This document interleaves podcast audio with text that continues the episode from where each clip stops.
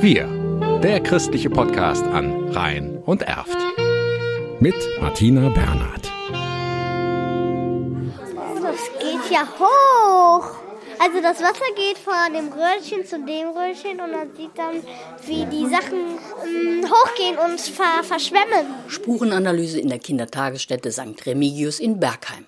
Sieben Kinder zwischen fünf und sechs Jahren klären ein Verbrechen auf. Wer hat den Laden von Juwelier Klunkergold ausgeraubt? War es Ede, der Künstler, Paul der Bäcker oder Max, der Süßwarenhändler? Das ist der Stift vom Bösewicht. Also das ist so dunkelblau, schwarz, lila, roti mäßig. Meins war, meins wird lila. Obwohl. Elterliche Assistenten notieren sorgfältig die Untersuchungsergebnisse. Susanne Reute von Frühsforschen Langenfeld, einem Anbieter von naturwissenschaftlichen Forschungskursen für Kinder, erklärt den Hintergrund ihres Angebotes Kriminalistik für Kids.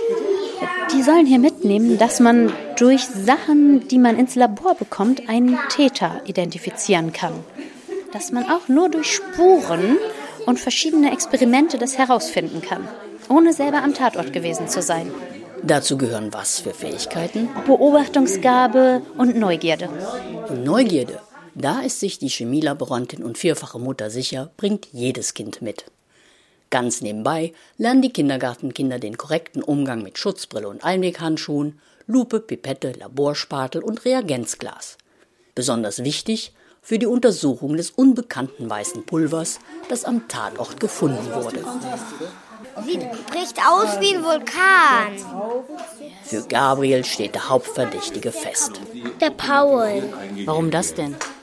Weil der bei den zwei Experimenten der war. Aber vielleicht auch jemand anders. Man weiß ja nie. Die Kinder untersuchen Fingerabdrücke und gießen einen Schuhabdruck vom Tatort mit Gips aus. Die Spannung steigt. Oh Schreck, es war vielleicht doch nicht Bäcker Paul? Verraten wird an dieser Stelle aber nichts, denn das Angebot Kriminalistik für Kids wandert in den nächsten Monaten noch durch einige andere Kindertagesstätten im Kreis und da soll es ja mindestens so spannend zugehen wie in Bergheim.